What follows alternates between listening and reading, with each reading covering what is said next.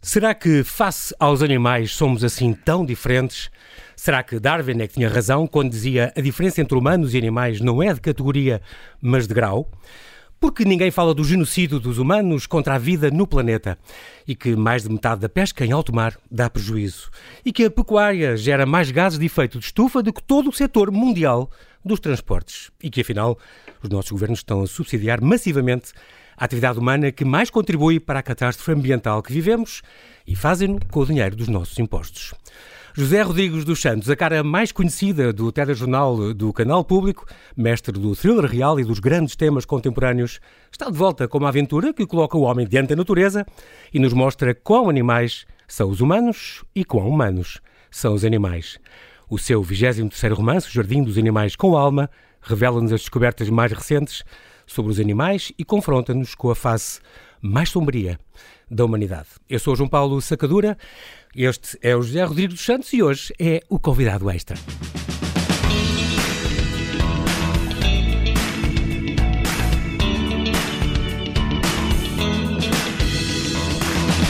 Olá José e Banhajas por teres aceitado este meu convite. Bem-vindo de volta ao Observador. Olá, boa noite. É um prazer estar aqui contigo. É curioso porque tu nasceste no 1 de Abril, já estou farto de falar nisto há uns anos, na Beira, portanto estávamos a, aqui, a duas horas de carro do Parque Nacional de Gorongosa, um parque extraordinário, agora finalmente em recuperação, eh, depois de uma guerra civil que quase dizimou os, os grandes mamíferos, que reduziram em 95% a sua população, agora está em recuperação e é um grande, grande parque natural aliado com esta Fundação CAR Foundation com a, o Governo de Moçambique. Eu, quando nasci, obviamente sabia, desde porque eu não via falar na Gorongosa, mas uh, só lá fui, uh, na verdade, depois da independência, numa das visitas que fiz a, de regresso a Moçambique. Mas, embora, em, uh, apesar disso, o facto é que a minha infância também foi passada naquele ambiente de guerra, em Tete, que era também não tão longe assim do, do Parque da Gorongosa, e era passada também com animais, porque havia, havia muitos leões, havia elefantes. Eu lembro que o meu pai tinha um avião, a história dele, aliás, conta num romance chamado O Anjo Branco. O Anjo Branco. Uhum. Ele era médico aéreo, portanto, e às vezes no avião, nas viagens, fazia, fazia, sobrevoava, e eu algumas vezes voei com ele, sobrevoava as manadas de elefantes ou o rio onde víamos os hipopótamos e os, e, e, os, e os crocodilos, de modo que, de certo modo, sempre tive um contacto com a vida animal. Tu abraçaste o, o, jornalismo há 40 anos, vais fazer 40 anos, ou fizeste 40 anos este ano, incrível, na Rádio Macau, tinhas 17 anos, trabalhaste na BBC e na CNN, uh, eh, ficaste famoso por aquela maratona televisiva do, de janeiro de 91, por causa da Primeira Guerra do Golfo, um, e és doutorado em Ciências da Comunicação. Falta acrescentar também que, além de, uh, de seres para quase 30 mil portugueses que há uns anos te elegeram como maior, o melhor escritor do país, és também o mais prolífico. 23 romances em 19 anos é obra. Aliás, são muitas obras que é muito curioso, muito trabalho, 2 milhões e 750 mil exemplares vendidos em todo o mundo, uh, uh, publicado em 20 línguas. Foste primeiro lugar no Canadá, na Suíça, na Turquia, na Bulgária, em França. Tu já podias só viver da escrita, José, mas no entanto continuas como, como pivô, âncora da, da RTP. Eh, dá-te gosto trabalhar? Não, eu gosto, eu gosto das, das duas coisas. Uh, e talvez o fazer uma também me ajuda a fazer a outra e até uh, ganhar gosto na outra, de modo que uh, consegui conciliar e, portanto, embora quando sou jornalista, sou sem jornalista 100% e quando sou escritor, sou, sou escritor a 100%. Mas, efetivamente, foi possível conciliar e uh, são duas coisas que eu gosto muito de fazer. É o facto de tu trazes a tua escrita jornalística, isso é talvez uh, um bocadinho a razão e a chave do teu sucesso, a tua escrita jornalística, muito depurada e muito simples, a contar as coisas e as histórias. Para, Sim, a minha escrita não é uma escrita pretenciosa. Eu, o que eu quero, eu, como, como jornalistas uh, em geral, o que eu procuro é que o meu texto seja um texto muito claro, em que quando o leitor lê uma página, ele percebe tudo. E se ele não perceber alguma coisa, a culpa não é do leitor, a culpa é do escritor que não foi suficientemente claro. Exatamente. Porque a escrita verdadeiramente difícil é a escrita que é transparente, que é simples. Escrever com palavras difíceis não é tão difícil assim.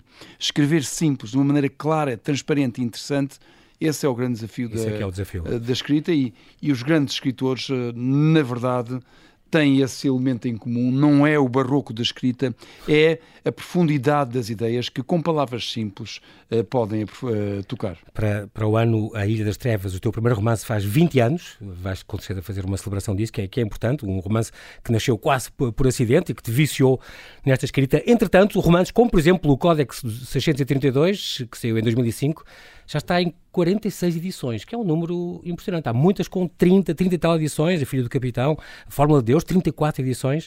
Uh, tu vieste cá há um ano, uh, uh, em 15 de outubro do ano passado, falar do, deste, deste díptico sobre Auschwitz, o mágico de Auschwitz e o manuscrito de Bickernau. Há uma nova edição a sair agora, em, em dezembro, pela, pela Gradiva também, que inclui um dossiê histórico. Como é que ficou aquela polémica toda de, contigo? Como é que tu registe esta polémica toda que dizia que tu pintavas a coisa como se fosse quase um resort de férias e branqueavas um bocadinho aquilo porque só podia uma piscina e uma biblioteca e não sei mais o quê? Passou-te ao lado? Não, não. não Ajudou-te a vender mais exemplares, se calhar? Não, não, não, não, nem uma coisa nem outra. O que me, digamos, eh, chocou é o nível da ignorância e da má fé que as pessoas podem ter. Eh, este livro está a ter um impacto enorme em França, no Canadá, eh, na Bélgica, na Suíça. Tu acabas Ainda, de chegar a, na próxima, Paris? Na próxima semana vem uma, uma delegação de judeus canadianos para me conhecer por causa do, do, do romance. Uhum. Dei agora uma entrevista, ainda ontem estive com a ontem, exatamente, ontem com a Rádio Shalom em Paris, anteontem com a Rádio Judaíque em Paris é também. dizer que o Zé Rio dos Santos fez o favor de estar aqui no Observador, acabadinho de chegar do aeroporto e a Ana Bela acabaram de aterrar há meia hora quase. É verdade. E aqui estão. E, portanto, Onde foste exatamente lançar sim, o mágico. Mas, e, e, portanto, o que eu encontrei aqui foi essencialmente... Uh, muita inveja, muita, muita ciumeira da parte das pessoas locais. Eu, efetivamente, uh, havia uma piscina em Auschwitz e há uma historiadora que nega. E, pronto, entra, hoje fala-se no negacionismo. Sim, negacionismo é negar a verdade. E pronto, uma historiadora que resolveu ser negacionista e negar a verdade quando isto está documentado, teve que ser o, o, diretor do Yad Vashem Brasil a dizer: peço desculpa, eu já entrevistei 80 e tal sobreviventes e alguns Falaram deles estiveram disso. nessa piscina, até tomaram banho nessa piscina. Também. Mas e o facto de haver uma piscina não invalida nada do não resto. Não branqueia, tu até dizes que depois anu mais o horror, ainda mais horror. A incongruência do sítio que aquilo, claro. que aquilo era, porque estavam, aliás, no meu romance há uma cena que decorre na piscina, enquanto o personagem está a ver o fumo dos, dos gaseados do, do gueto de Lodz. E, portanto, como é que as pessoas são tão obscurantistas e tão aquela... negacionistas Exatamente. que são capazes, historiadores profissionais, de negar a verdade e mentindo assim às pessoas? E, e, e, esse negacionismo alimenta o negacionismo, porque depois cria a suspeita de que se vai tentar esconder coisas. Nós temos é que falar a verdade. E infelizmente em Portugal há pessoas que têm medo da verdade e preferem a negação doa a quem doer, a verdade é sempre importante. A verdade passar. é a verdade. Aliás, há umas frases do, do Novo Testamento, uma citação de Jesus, que ele diz: A verdade importar-te-á. Nós só temos é que dizer a verdade. E depois eh, o que fazemos com ela é, é, com cada um. Exatamente. Muito importante este, este, este comentário, importante. Nós, eu acho também que estas polémicas muitas vezes ajudam a vender os livros, também é bom. Mas um não, não é para vender, é para esclarecer o, as coisas. O problema da, da, da polémica é que a polémica mostra obscurantismo em pessoas que se dizem iluminadas. Isso é que é extraordinário. Quando nós vemos uma há uma, uma observação, uma vez eu li um livro sobre ciência que dizia assim: a frase que um cientista mais diz quando faz uma grande descoberta não é eureka, é olha, que estranho. É quando nós, ao observar a realidade, vemos alguma coisa que sai fora do, do quadrado. Por exemplo, no caso de Auschwitz, ou do, do Holocausto, quando é o julgamento do Eichmann, uh, em Jerusalém, a Ana Arendt, que era uma, uma filósofa judia, uhum. uh, foi a, a Jerusalém para assistir ao julgamento. E então ela olhou para o Eichmann e disse e percebeu que era um homem banal. Um homem normal. Sim. E é ele que falou no conceito da banalidade do mal, não no sentido em que o mal se tornou banal, mas de que o mal era cometido por pessoas banais.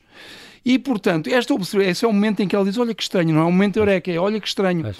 E ela diz isto, que desencadeia-se uma polémica, claro, a tentar negar, depois vem os sobreviventes dizer, não, não, mas o que ela está a dizer é verdade. Claro. Eles eram pessoas normais, não eram psicópatas. acreditavam e agiam Exatamente. conforme umas teorias. E esta observação da Anara teve um efeito que foi, na América, há um, um, um, um, psicólogo judeu, que é o Stanley Milgram, da Universidade de Yale, uhum. que lê estas observações da Anara e então começa a fazer experiências que são muito conhecidas, são experiências da obediência à autoridade, em que ele demonstra que 80% das pessoas são capazes de torturar seres humanos, seus semelhantes, se obedecerem a ordens de pessoas com autoridade acreditando que estão a fazer para o bem. Exatamente. É? E nós vamos encontrar o mesmo raciocínio no comunismo. Um, Conforme, aliás, Alexander Solzhenitsyn chama a atenção no seu livro O Arquipélago de Gulag, Gulag que é a epígrafe do, segundo, do meu segundo romance, o manuscrito de Birkenau, quando Solzhenitsyn diz, uh, a certa altura, para fazer o mal, a primeira condição necessária é acreditar que estamos a fazer o bem. Exatamente. E, portanto, o que eu quero dizer com isto é os momentos em que se contradiz a ideia que nós temos feita sobre o assunto, não é para nós, se formos bons investigadores, não é para nós rejeitarmos e fingir que aquilo não está lá, Exatamente. é para nós percebermos, epá, curioso, porquê é que esta dissonância existe? Porquê é que esta discrepância existe? E analisar e ir à causa das coisas. E é isso que eu acho que muitos investigadores em Portugal são incompetentes não têm a honestidade intelectual e a sagacidade para, perante o, o imprevisto, analisar o imprevisto em profundidade, não preferem negá-lo e entram então em negacionismo. Ou, ou, ou têm medo das repercussões, também acontece. E, sim, porque a essa altura mitifica-se um local, não é? Mitifica-se uma ideia e depois quer-se impor pela goela abaixo uma ideia que é mitificada. E, o trabalho do investigador não é esse. O trabalho do investigador é investigar, é apurar os factos e é expô-los à luz do dia. E transmiti-los. Muito bem. José, estamos agora a falar exatamente deste, deste romance, uma edição gradiva. Uh, saiu, o lançamento foi há um mês, eh, tiveste um lançamento, como sempre, que tu gostas muito daquela casa da Sociedade de Geografia de Lisboa, com o viriato Soromanho Marques, estiveste lá com o cientista polar José Xavier, uma grande intervenção, foi também o nosso convidado aqui há um ano, um, e o velha Companhia de Teatro Fatias de Cá, que eu também tenho uma preferência especial, tiveste a sessão de autógrafos e ofereceram um foodie bag vegan. Isto também tem muito a ver com este romance, que foi uma belíssima ideia. Pois, o romance, no essencial, a parte de uma história de um, uma história de detetives, na verdade. Uhum. Um crime, aparece um corpo no oceanário e depois a mulher do nosso herói, do Tomás Noronha, é suspeita e vai ser detida pela judiciária e, portanto, por suspeita de autoria do crime e, portanto, o Tomás vai ter que perceber Uh, quem é que matou e porquê é que do matou. criptonalista mais Exatamente. famoso do mundo. Quem é, que foi, quem é que matou e porquê este, este etólogo belga? Etólogo, isto é alguém que estuda os um animais. especialista em comportamento animal. Exatamente. exatamente. E, portanto, e aí nós vamos, uh, vamos tocar numa... Vamos falar de um quadro muito famoso, onde, onde contém o, a solução do mistério, que é um quadro do Hieronymus Bosch, que é a, a pintura mais misteriosa, mais esotérico é, do, do seu tempo. O tal o Jardim das Delícias Terrestres que está Exatamente. no Museu do Prado. Correto. E depois, a partir daí, vamos falar sobre os animais. Portanto, por um lado, ver uh, as grandes descobertas recentes uhum. que têm sido feitas sobre a cognição animal. São descobertas que têm se intensificado, sobretudo a partir do ano 2000. Portanto, são é, os últimos 20 anos, é um momento muito rico de, de, de descobertas, descobertas de experiências uhum. Eh, que são feitas e que revelam coisas absolutamente extraordinárias sobre os animais. Um, talvez. Eh, já vamos, já, vamos, já vamos dar alguns exemplos. Antes, deixa-nos dizer que eu sinto um bocadinho que este livro é um grande pescar de olho, não, no pun intended, uh, aos animais, mas a tua relação com os animais nunca foi muito tranquila, apesar do teu avô. Pois, eu tenho um avô que foi veterinário em Trás-os-Montes e depois em Moçambique, mas na verdade, como aliás confesso no final do romance, Exato.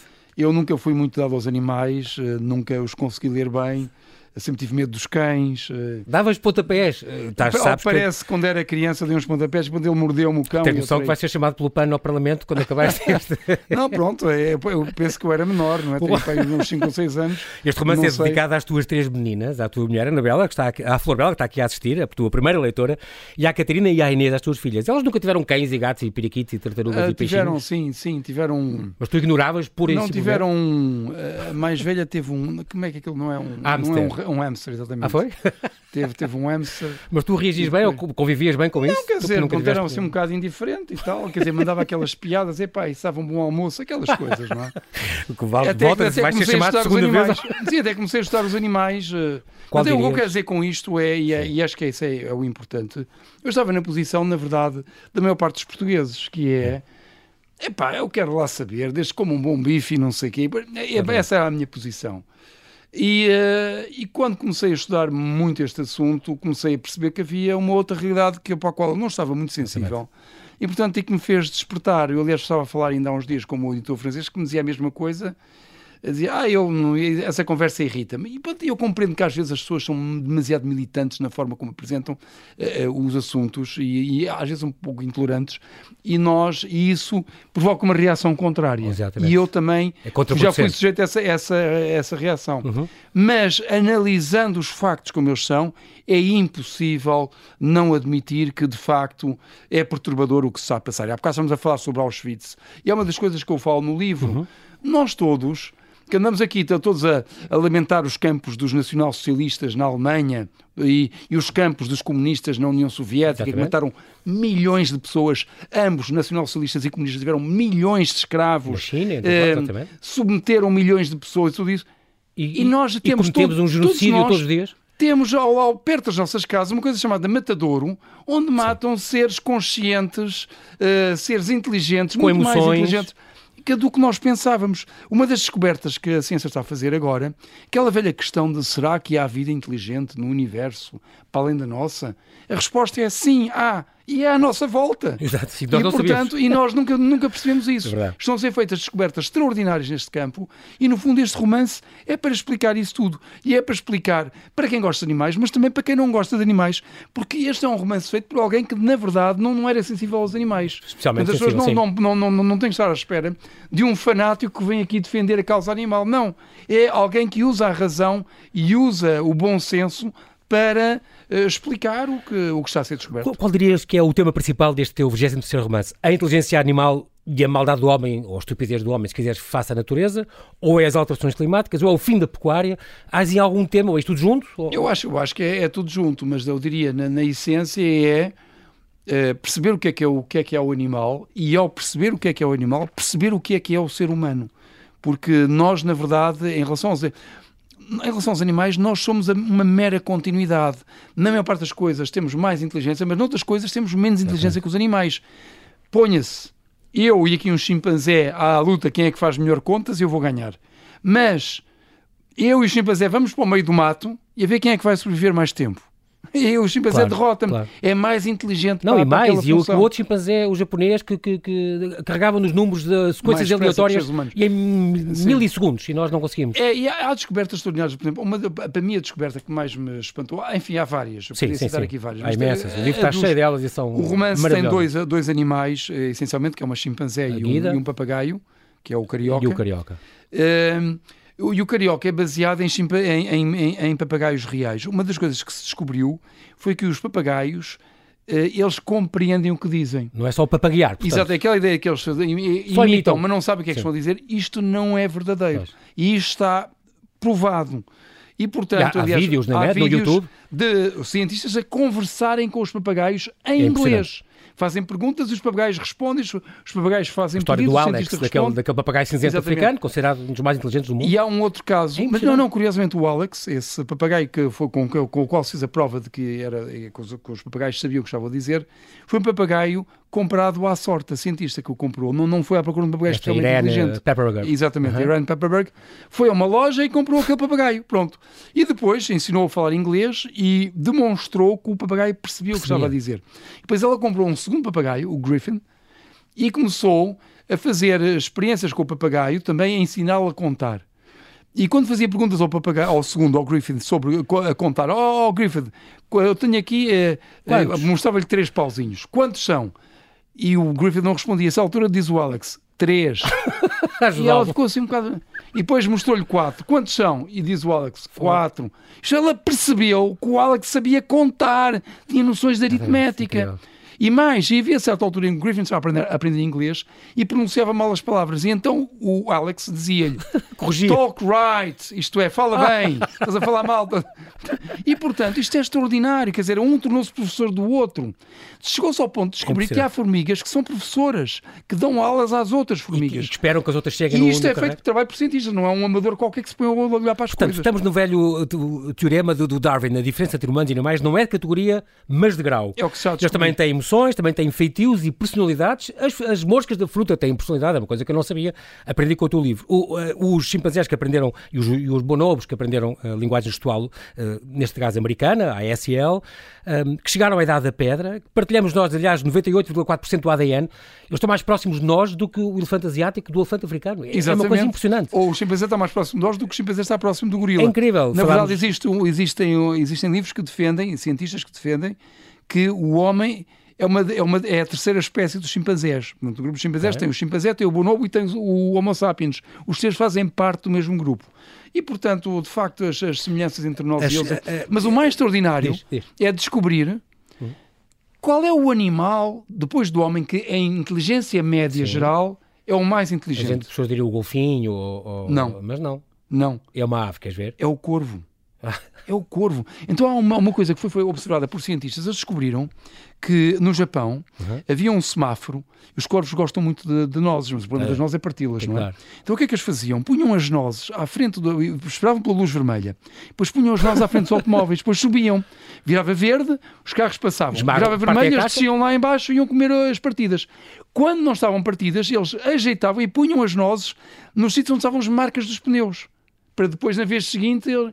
Ora, e é esta ideia? É um eu não a teria, eu não a teria, mas os corvos tiveram. É incrível.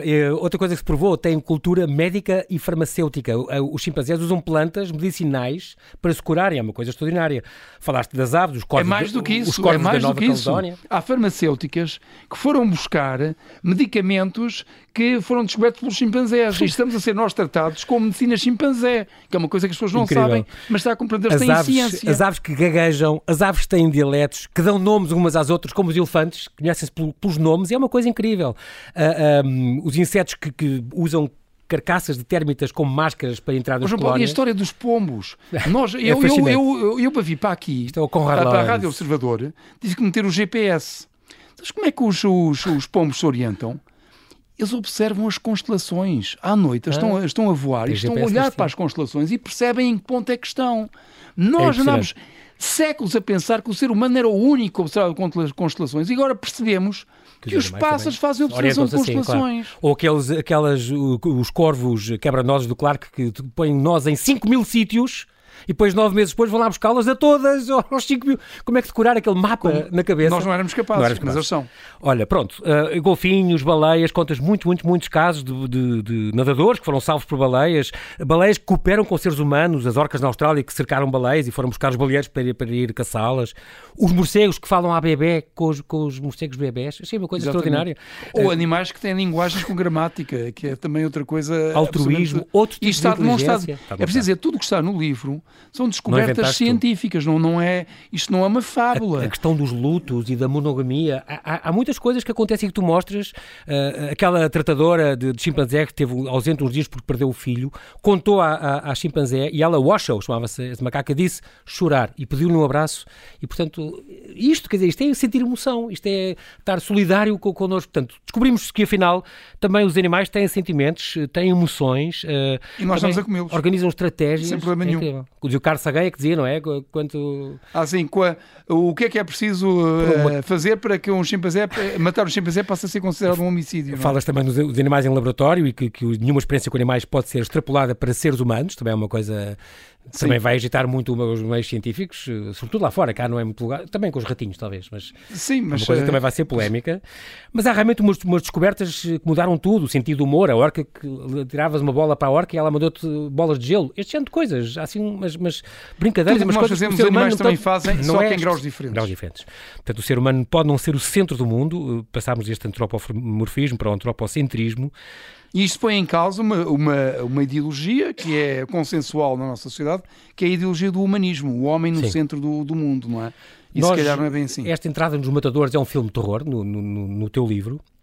Falas destes matadores e as pessoas não veem porque não, não, não querem ver mas há esta dissonância, não é? Que tu dizes, cognitiva, as pessoas... Eh, Sim, nós somos capazes de fazer umas grandes invectivas contra o que se passou nos gulags e passou em Auschwitz. Exatamente. E estamos e depois, perfeitamente e tu não podemos dizer que não este... sabemos o que é que, é que existem matadores, porque nós sabemos que existem claro, matadores, mas, é mas fingimos claro, que não existem. E, portanto, há aqui uma dissonância cognitiva em que não queremos aceitar as consequências dessa realidade. E eu acho que chegará o dia em que se escreverá sobre os matadores e sobre as pessoas uh, do nosso tempo, como nós escrevemos sobre Auschwitz e os Gulag e sobre as pessoas daquele tempo que permitiram aquilo tudo, não é? E nós claro. somos aquelas somos que permitem isto que está a acontecer. Somos cúmplices. Mas isto não, não se convida à vigilância, coisa assim, ou selecionando bem os, ou não, não atingindo umas taxas, eles têm que matar não sei quantos milhares por dia. Há uma, há uma escala, há um Tem número, há, há, exatamente, há uma cotas tarefa, há, há, metas. Sim, porque senão a carne fica cara e, portanto, alguns vão conscientes para a linha final. Porque senão a carne fica cara e nós protestamos que a carne está claro, cara. Exatamente. Portanto, somos nós, os consumidores, é que somos o motor de todo este processo. A pecuária industrializada, portanto, toda a biomassa de vertebrados, só 3% é que são animais selvagens, é outra revelação do teu livro, não fazia ideia. É Tudo o resto é animais de companhia ou animais para abate, é, é, é para comida. A pecuária industrial contribui mais para o aquecimento global do que todos Mas, os transportes Paulo, quando nós pensamos bem nesse número, só 3% dos, vertebra dos vertebrados uhum. que existem no planeta é que, é que estão em liberdade. Só 3%. 97% estão sob escravidão humana. E isto, é o, o que é que nos diz? Não é sobre os animais, é sobre nós próprios, não é? Exatamente. O que é que isto nos diz? Isto está, quem está a falar é uma pessoa que não é uma fanática nestes assuntos. Mas quando a gente somos confrontados com este tipo de dados, como é possível que nós não que fiquemos indiferentes? Uh, é, é, digamos, no fundo, essa a mensagem do livro. É um livro que eu digo é importante para quem tem animais, mas também é importante para quem não os tem. E é justamente porque é escrito por alguém que não é fanático na causa. Exatamente, tu não és vegan, não tornaste vegan. Não, não, não. Mudaste um Embora mudei, a, mudei a minha dieta, isso é certo. Uma vez por semana a carne e uma tal. Vez, uma vez por semana, uma vez em cada duas semanas. Pronto, quem acho que apesar de tudo faz parte da dieta, mas uhum. não tem comparação com o que se passava antes. Já se produz carne a partir de vegetais, tu apresentas imensas alternativas. Agora em Singapura, a questão da carne sintética. Já, se faz, já se faz carne com. Já, já há uns grandes avanços nesse campo, mas realmente a carne, e os nossos governos estão a subsidiar isso. Uh, uh, pois isso é outra coisa que é humana contribui para o aquecimento, para, para a destruição isso é outra das coisa interessante, que é descobriu-se que a produção animal é o grande causador uh, das mudanças climáticas. Muito e mais todos temos, os transportes do mundo. Nós e... temos os governos de todo o mundo incluindo o nosso, com os nossos dinheiros, a abraçar, a abraçar a Greta com grandes lágrimas de crocodilo, porque ao, ao, mesmo tempo estão a financiar massivamente a agricultura que contribui para o problema que a Greta se deixou pôr. É mais perigosa e, para o planeta Greta, do que todos Greta os transportes. É que eles abraçam, não é? Portanto, é só para perceber o que é que está a passar. Portanto, a agricultura é a principal responsável pela catástrofe ambiental que o planeta uh, enfrenta. O que é que fazem os governos? Subsidiam a produção animal. É uma coisa que tu dizes e a questão do, política do, agrícola comum. E a questão do, do, dos ecologistas? Tu dizes um bocadinho que ou são pagos ou calam essas verdades, há muito dinheiro em jogo, recebem dinheiro de certeza da indústria pecuária, não deviam ser mais ativos? Bem, ou... eu, eu penso que já, já sofreram um apertão e já sofreram algumas vergonhas, porque de facto houve um discurso durante muito tempo, como todos sabemos, que é, a culpa era só dos combustíveis fósseis. E hoje estamos a descobrir que os combustíveis fósseis têm responsabilidades, mas de, se calhar não são as principais responsabilidades. E que os principais responsáveis, que era a forma como nós tratamos animais, estavam a ser, digamos, colocados em, por baixo do tapete, eh, como algo que não convinha fa falar. E, portanto, nesse sentido, partilham responsabilidades, porque não falaram toda a verdade e, sobretudo, não falaram a verdade principal. E, e claro, eu acho coisas, as organizações ecologistas já corrigiram o tiro, uhum. mas não se livram de, da chamada de atenção. Claro. A pesca massiva é outra coisa que tu falas, mais de metade da pesca de alto mar dá prejuízo. Uh, este esquema dos subsídios em Bruxelas, tu falas também, que é curioso, em, em, França chegaram a classificar os caracóis como peixes há 11 anos, que era para poderem uh, usufruir dos subsídios. Exato, não é possível isto. A agricultura, então, tu faz aquelas contas, as galinhas precisam de 2 kg de vegetais, que se converte depois num quilo de carne, os porcos 5 kg de vegetais é que se vão converter uh, num quilo de carne, e as vacas 8 kg de vegetais. Portanto, a tua teoria é um bocadinho, vamos uh, comprar, diretamente consumir estes vegetais, uh, porque chegava e sobrava a produção de qualquer dos feijões, das Sim. coisas do mundo inteiro, para alimentar o mundo inteiro, é como nós, ter, nós, ter que ser o intermediário da é vaca. É a questão que o romance coloca, é a questão do, do Brasil. Nós estamos aqui a, culpa, a culpabilizar os brasileiros porque andam a destruir a floresta amazónica. Exatamente. E nós esquecemos que o que está a passar no Brasil e na floresta amazónica resulta do facto de haver uma procura de consumidores no Ocidente e na China que querem comer carne. Portanto, quem está a encorajar a destruição da floresta da Amazónia somos nós. Não vale, não vale a pena estarmos a culpar os brasileiros. Se nós pararmos este consumo, se, se, é se a procura eficaz, parar, é muito mais se eficaz. procura parar, uhum. uh, acaba a destruição da floresta e há a devolução da floresta aos animais. Portanto, todos temos é um papel nisso. Exatamente. E este é um, é um dos problemas que, quando falamos em dissonância cognitiva, é isto.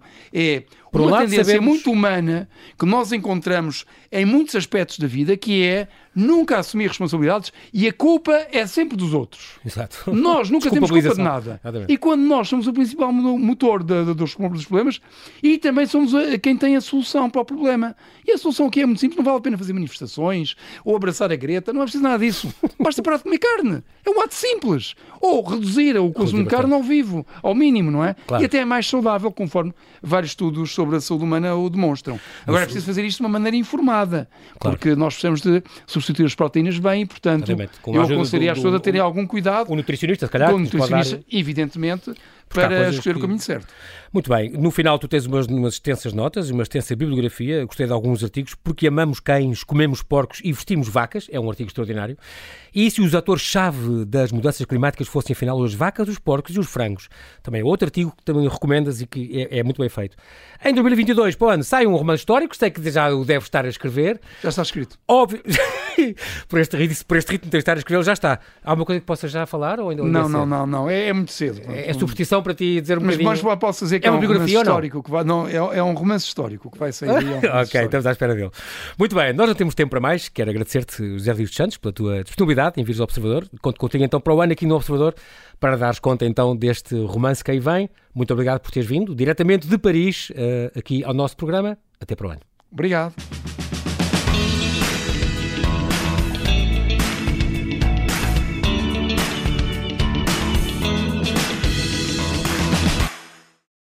Obrigada por ter ouvido este podcast. Se gostou, pode subscrevê-lo, pode partilhá-lo e também pode ouvir a Rádio Observador online em 98.7 em Lisboa e em 98.4 no Porto.